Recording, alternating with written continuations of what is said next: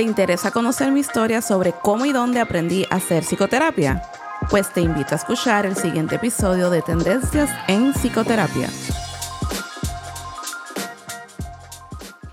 Esto es Tendencias en Psicoterapia, una guía moderna para terapeutas, donde aprenderás sobre los métodos y estrategias que producen cambio en la psicoterapia.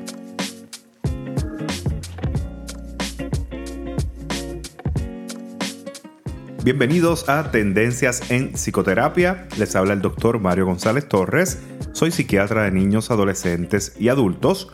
Hoy en este primer episodio del podcast, la doctora Jessica Talavera nos habla un poco de cómo aprendió a hacer psicoterapia. Fíjate Jessica, lo que me comentabas antes de comenzar a grabar este episodio, de lo que a veces no, nos damos cuenta, de las cosas que suceden cuando aprendemos a dar un modelo de psicoterapia.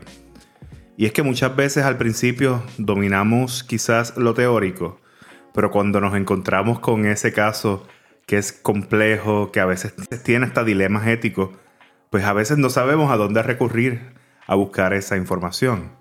Y, yo creo que es algo que a veces no, lo pensamos hasta que llegamos realmente en esa, en esa posición, en esa situación. Sí, Mario, y esto es particularmente cierto cuando en la formación, muy pocos terapeutas tienen la oportunidad de observar intervenciones clínicas de sus supervisores o mentores.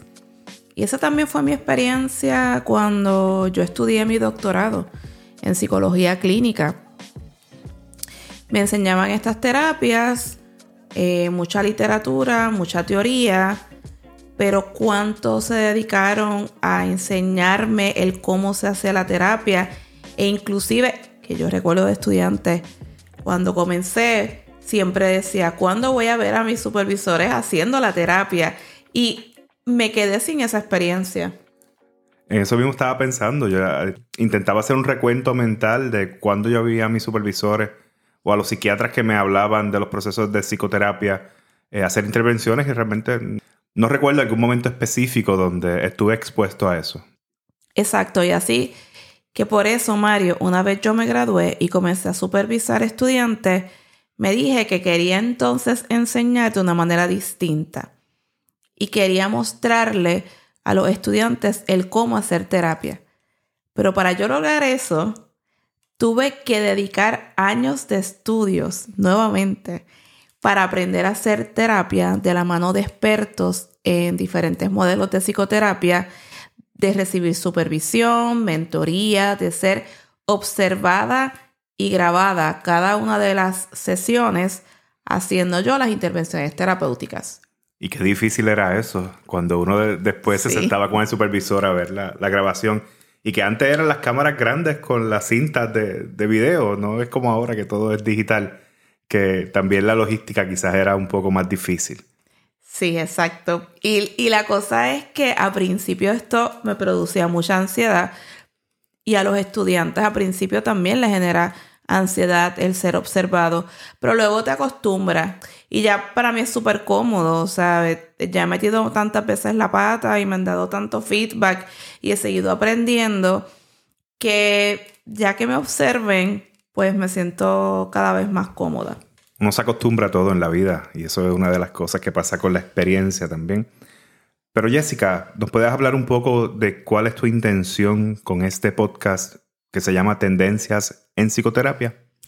Sí, esto de Tendencias en Psicoterapia es un trabajo que hace varios años yo tenía ahí guardado en mi lista de proyectos hasta que por fin he podido darle forma, prepararme para poder iniciar este proyecto. La idea es ofrecer una guía moderna para terapeutas y poder dialogar sobre métodos y estrategias que producen cambio en la psicoterapia de una manera sencilla y práctica.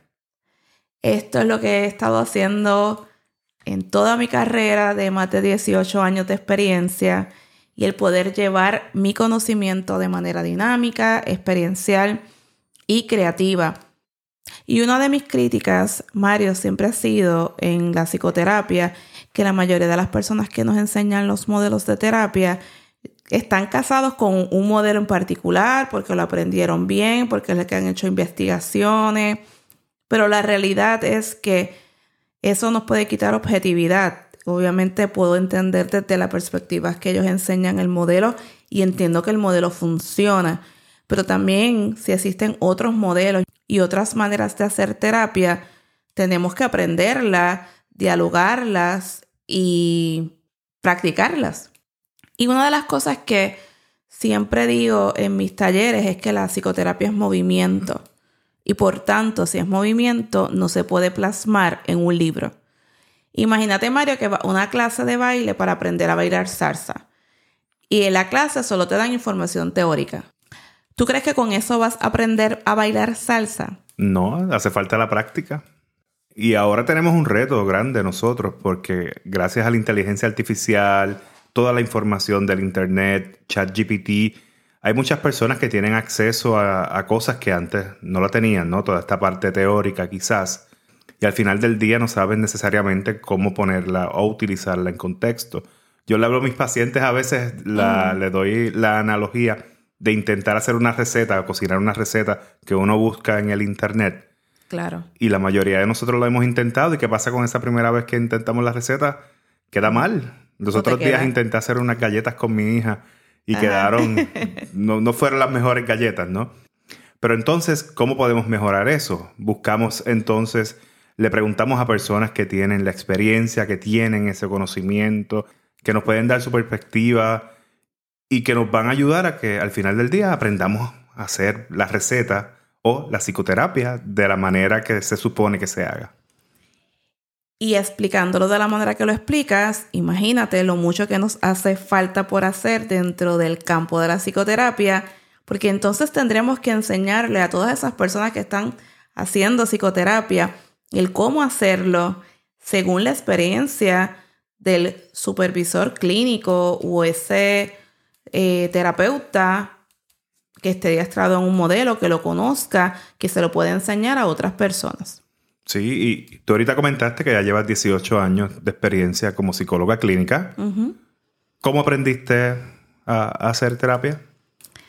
Pues mira, te cuento que bien temprano en mi carrera, tendría yo como dos años eh, trabajando como psicóloga clínica, en mi lugar de trabajo se abrió un programa de psicoterapia basada en evidencia. Así que por un espacio de 10 años tuve la oportunidad de ser la coordinadora de implementación de diferentes modelos, pero eso incluía y donde tuve la oportunidad de ir a congresos con otros coordinadores de psicoterapia basada en evidencia en los Estados Unidos, donde se nos enseñaba sobre implementación de diferentes modelos y allí también tuve la oportunidad de recibir adiestramientos de psiquiatras y psicólogos de renombre a nivel internacional, tales como Alan Belak, Matthew Freeman, Edna Foa, entre muchos otros. También tuve la oportunidad de adiestrarme en diferentes modelos de la mano de los creadores de los modelos, que también pude ser observada por muchos de ellos a través de los juegos de roles. Y pues por ahí seguí en ese proceso de aprendizaje y pues la psicoterapia me apasiona. Así que seguí luego de esto estudiando por mi cuenta, buscando mentoría de otros expertos. Verdaderamente es lo que disfruto y es lo que quiero compartir con todos ustedes. Bueno, hasta el punto que entiendo que todavía estás participando en un proceso de consultoría, ¿no? Sí. En esta etapa, a pesar de que ya llevas 18 años de experiencia en esto, todavía entiendes que falta mucho por aprender y, no tan solo lo enseñas, sino que también estás como básicamente como estudiante, ¿verdad? Como supervisada en, en un proceso de consultoría. Bueno, sí, porque fíjate, yo lo que hago es que cada dos años yo cojo un modelo de terapia que quiero aprender. Entonces me leo el libro, voy a un adiestramiento y busco la consultoría o supervisor de alguien que ya sepa hacer este modelo. Porque es que la realidad es como, volviendo al ejemplo de bailar salsa, quizás yo aprendí a bailar salsa, pero ahora me leo un libro de merengue o un libro de cha-cha-cha u otro tipo de baile y se me puede parecer a la salsa, pero son diferentes. Así que muchos de estos modelos, cuando uno lee los manuales, tú dices, por ejemplo, entrevista motivacional. Tú puedes decir, esto se parece a el modelo cognitivo conductual.